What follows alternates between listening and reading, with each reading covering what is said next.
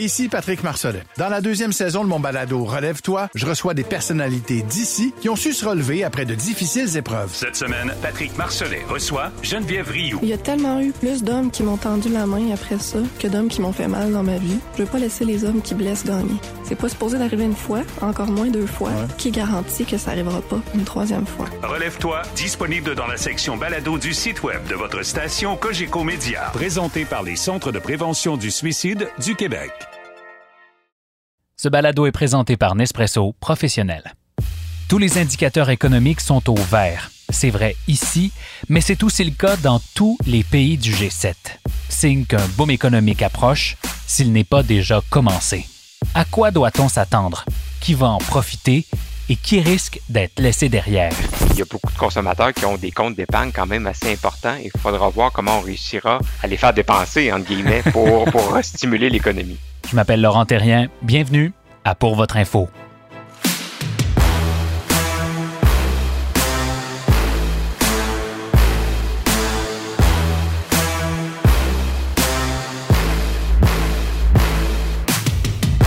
Bonjour à tous. La pandémie de COVID-19 est pas derrière nous, mais les indicateurs montrent qu'on est prêt, très près même, d'un boom économique post-pandémie. En fait, tous les pays du G7 montrent une accélération simultanée de leur produit intérieur brut. Et c'est rare, c'est très rare. En fait, ça s'est pas produit depuis le boom économique de l'après-guerre dans les années 1950.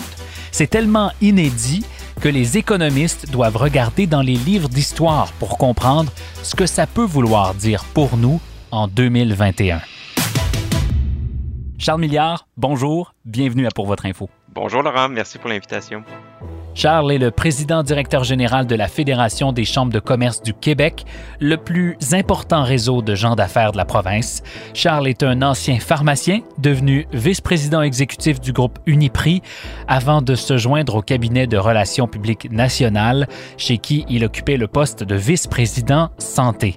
Il détient un baccalauréat en pharmacie et un MBA d'HEC Montréal. Est-ce que tu es d'accord avec cette affirmation-là? Est-ce que c'est vrai que l'économie est en accélération? Et si oui, comment ça se traduit dans le concret ici chez nous?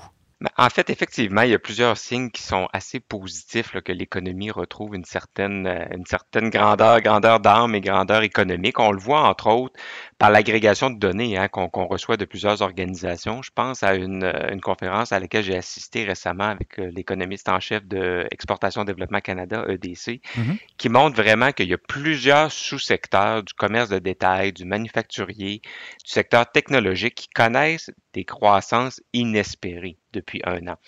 Et à, et à contrario, évidemment, comme tu le sais, ben, il y a aussi euh, des entreprises qui plongent vers le bas. Alors, cette fameuse, on a, on a, on a supputé beaucoup sur quelle sera la lettre de cette relance économique-là. Finalement, c'est vraiment K. Mhm. Donc, des gens qui vont très, très bien et des gens qui, euh, qui regardent le sol encore, malheureusement, et qui ont encore euh, besoin d'aide.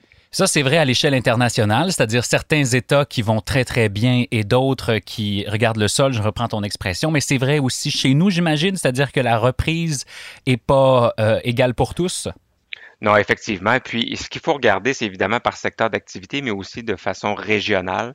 Parce que moi, ce qui me préoccupe à, la fédération, entre autres, c'est que cette euh, répartition-là se fasse s'étendre quand même uniformément dans chacune des régions pour pas qu'il y ait des régions qui soient laissées pour compte avec une surreprésentation d'entreprises qui qui vont mal. Ouais. Euh, auquel cas, il faudra qu'il y ait une autre intervention probablement directe du, du gouvernement, puis on pourra, on pourra en reparler. Mais effectivement, nous, euh, au Québec, il y a plusieurs, il y a plusieurs sous-secteurs manufacturiers qui ont connu des affaires en or. Et dans le secteur de détail, j'ai pas besoin de te parler des vendeurs de spa, de piscines, de, de la construction. Donc, euh, ce sont des choses évidentes, mais en Ouais. même temps, ça se répercute dans des revenus parfois assez impressionnants là, pour plusieurs de nos membres. Hmm, bon, ben, bonne nouvelle. Euh, je le disais d'entrée de jeu, Charles, L'histoire nous en apprend beaucoup sur les reprises économiques. On a toujours un peu, on regarde toujours un peu notre nombril, je pense, mais on a l'impression que tout se passe pour la première fois, alors que euh, ben, des reprises économiques post-pandémiques, ça a déjà existé.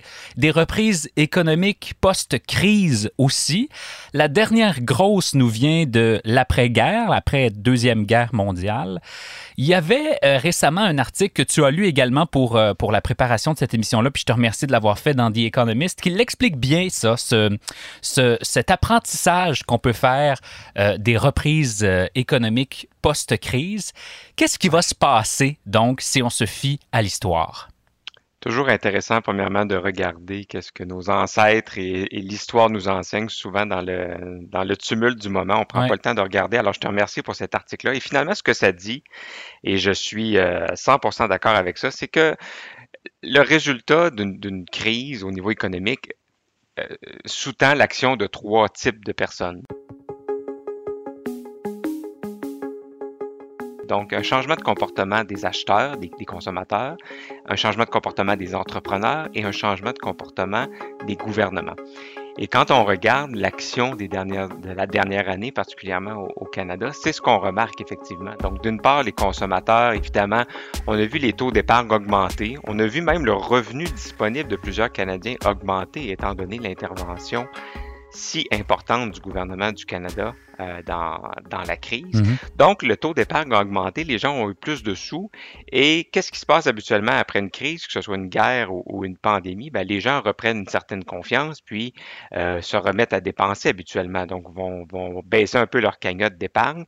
Mais ce que l'article nous apprend, c'est que souvent, c'est un peu plus frivole après une guerre, donc après vraiment une, grande privation et, un sentiment, euh, un sentiment de grande peur finalement, suite à une libération, alors que dans un temps de pandémie, les gens restent un petit peu plus craintifs suite à la pandémie. Ah. Alors, il faudra voir comment, comment les consommateurs se comportent, mais certainement, il y, a, euh, il y a beaucoup de consommateurs qui ont des comptes d'épargne quand même assez importants et il faudra voir comment on réussira à les faire dépenser, entre guillemets, pour, pour stimuler l'économie.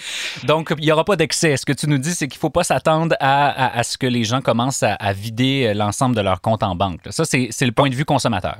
Oui, et je pense qu'il faut davantage regarder les deux autres secteurs. Donc, le changement de comportement des entreprises. Premièrement, euh, j'ai vu une étude récemment, malheureusement, j'ai oublier la source qui montre que les entreprises qui ont décidé de prendre plus de risques suite à la crise financière de 2008 et de justement faire des fusions, des acquisitions, donc acquérir des nouveaux actifs, sont celles qui finalement, dix ans plus tard, ont le mieux prospéré. Tiens, tiens. Alors, dans une période de tumulte, plutôt que d'avoir peur, euh, il faut au contraire euh, mettre, mettre cette aversion-là au risque de côté, prendre le taureau par les cornes et décider justement d'investir et de faire des deals d'affaires importants même si on est dans une situation un peu incertaine. Alors, il y a ça d'une part, et d'autre part, évidemment, il y a tout l'aspect euh, de, la transition numérique, de la robotisation. Donc, on se rend compte dans l'histoire que quand il arrive des situations comme ça, souvent, il y a des, employés qui, euh, ben, qui malheureusement décèdent ou qui quittent le marché du travail. Et là, euh, souvent, ils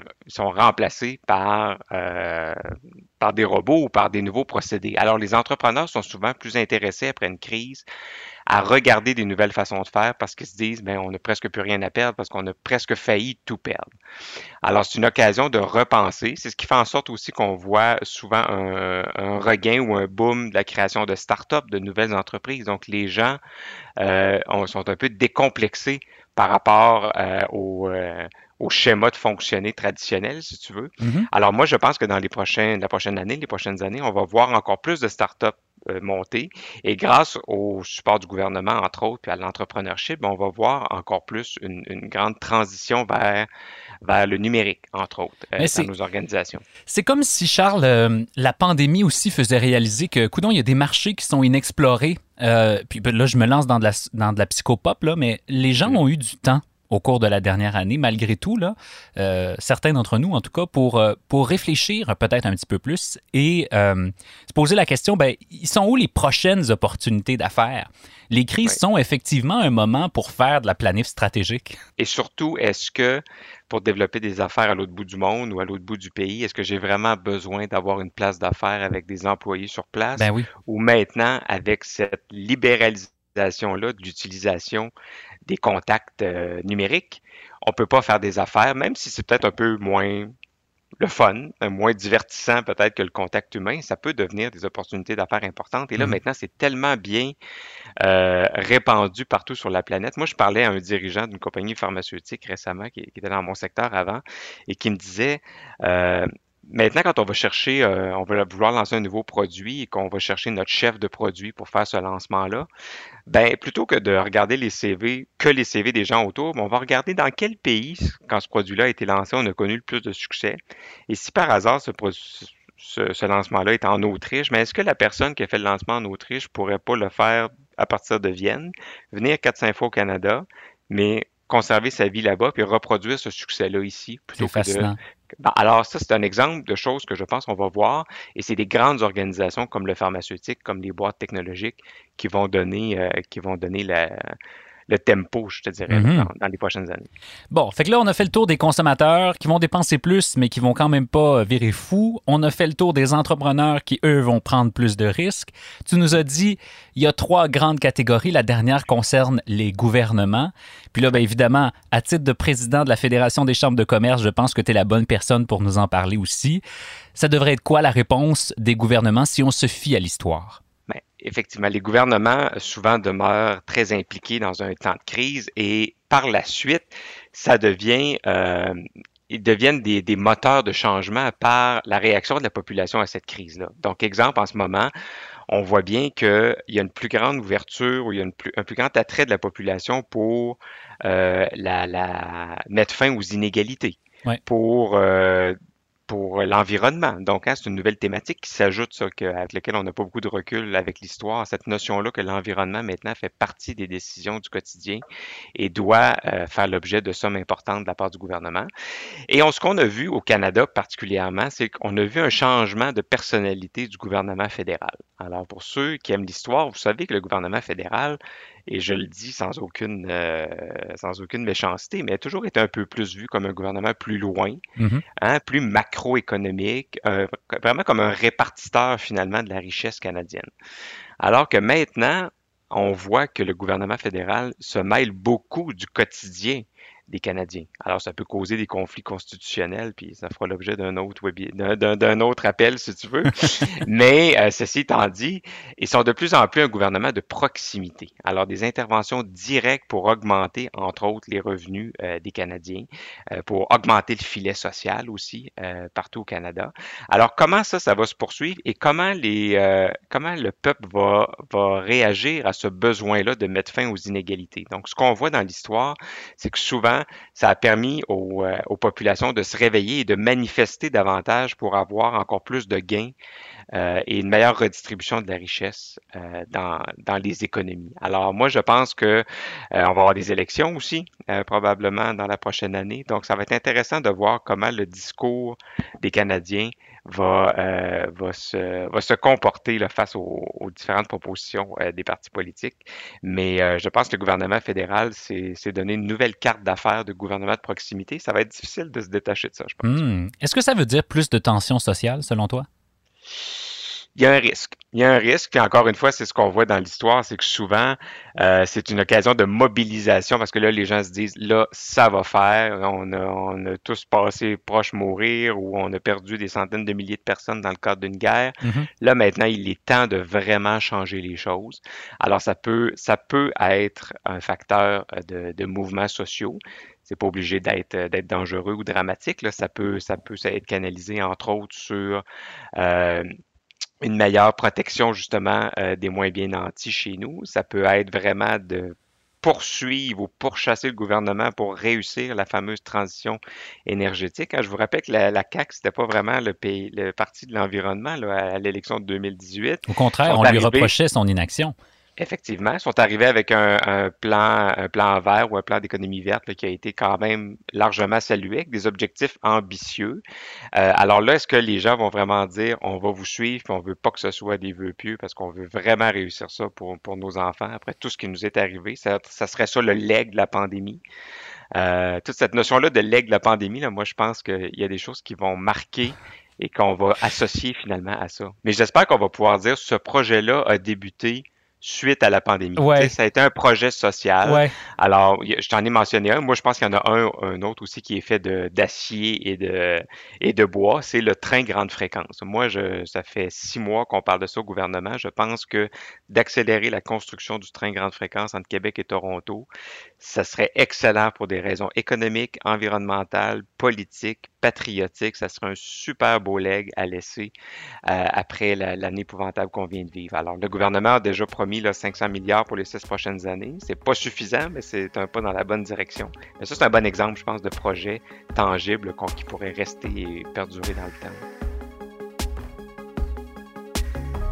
On va aller dans le concret, Charles, et on va parler à la vaste majorité de notre auditoire qui est composé euh, d'entrepreneurs, re d'entrepreneurs.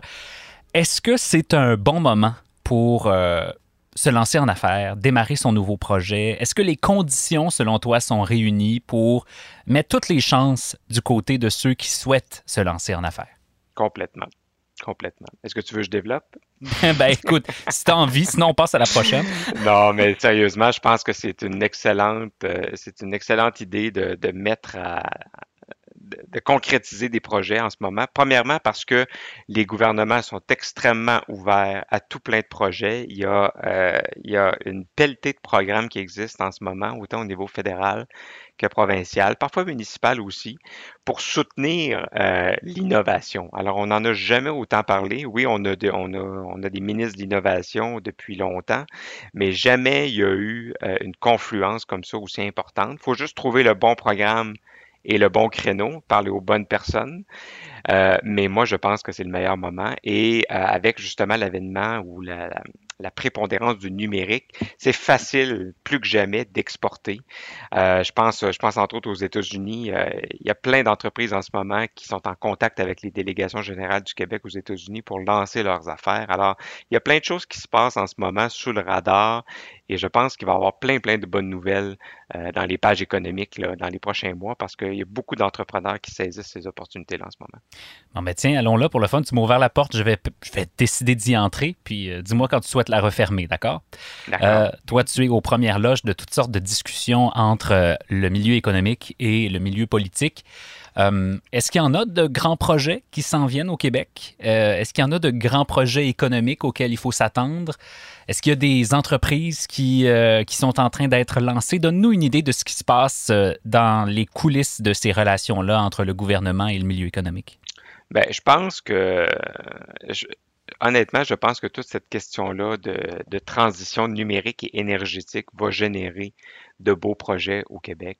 Euh, au, niveau, au niveau numérique, on sait à quel point la, grappe d'intelligence artificielle, entre autres de l'aérospatiale, donc ce sont des secteurs qui, euh, ont été valorisés dans le passé, euh, dans l'économie du Québec et qui vont continuer de l'être. Ça a été un petit peu long, entre autres pour l'aérospatiale, mais finalement, on y est arrivé avec une enveloppe dédiée intéressante. Donc, moi, je pense, je peux pas te dire est-ce que qui va acheter qui ou qui va fusionner avec qui. Honnêtement, avec ces entreprises-là en bourse, ça serait plutôt, ça serait plutôt Maladroit. dramatique que je sois au courant.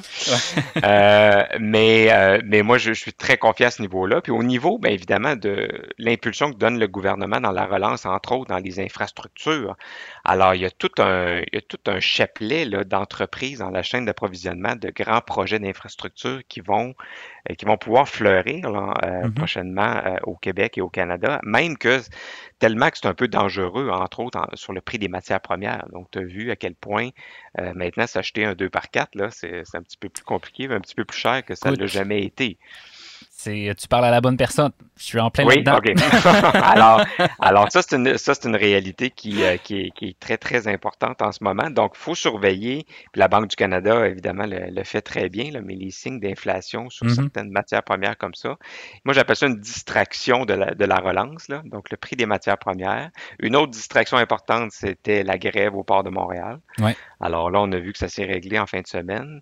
Euh, je sais que c'est un débat qui, polarise, mais en même temps, après avoir manqué de clients pendant un an, s'il faut que les entrepreneurs manquent de produits, mm-hmm. honnêtement, on se tire dans le pied mm-hmm. comme, euh, comme économie. Alors ça, ça c'est une bonne nouvelle. Alors globalement, là, j'ai euh, pour avoir été alarmiste pendant plusieurs mois au début de la crise, à juste titre, parce qu'on ne refera pas l'histoire, mais c'était dramatique il y a un an. Je pense que les, euh, les beaux jours s'en viennent, pas seulement sur Météo Média, mais, euh, mais dans, euh, dans l'économie en général.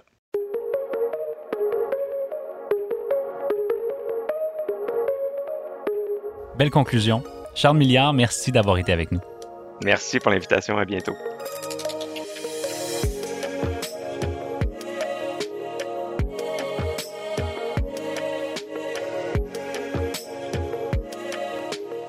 En terminant, voici ce que vous devez savoir. Ce que vous devez savoir est présenté en collaboration avec InfoBref, un média d'information destiné aux professionnels et aux gens d'affaires qui vous offre en fait l'essentiel des nouvelles affaires politiques techno sous la forme d'infolettres gratuites. Vous pouvez vous abonner en allant à infobref.com.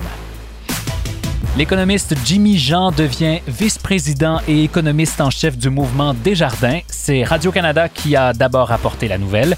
Jimmy Jean est la première personne issue de la diversité à accéder à ce poste prestigieux au sein de l'institution financière. Jimmy Jean a travaillé à la Caisse de dépôt, chez Moody's, chez RBC Marché des capitaux et Statistique Canada. La pénurie de puces électroniques pourrait durer encore plusieurs mois, ce qui nuit à la capacité de l'économie mondiale de rebondir. Selon l'agence France Presse, le déséquilibre entre l'offre et la demande devrait perdurer au moins jusqu'en 2022. Le secteur de l'automobile, des ordinateurs, des téléphones intelligents et des objets branchés à l'Internet sont tous touchés par cette pénurie tant et si bien que des voix en Europe et aux États-Unis se lèvent pour rapatrier la production de ces produits hautement stratégiques. Et Pandora cesse de vendre des diamants qui proviennent de mines. The Guardian révèle que le célèbre joaillier passera aux pierres entièrement créées en laboratoire. Ces pierres sont identiques à celles qui sortent des mines, coûtent environ le tiers du prix et sont beaucoup plus écologiques et éthiques. Pandora a aussi indiqué qu'elle entendait utiliser seulement de l'argent et de l'or recyclés d'ici 2025. Bien que l'entreprise soit un joaillier important, elle demeure une petite joueuse dans l'industrie du diamant. Voilà, c'est tout pour nous cette semaine. Merci à Charles Prémont qui assure la recherche et la coordination de Pour votre info toutes les semaines avec autant de talent. Et merci aussi à Laurence et Valérie chez Nespresso Professionnel. Je m'appelle Laurent Terrien. Je vous souhaite une excellente semaine et à la semaine prochaine.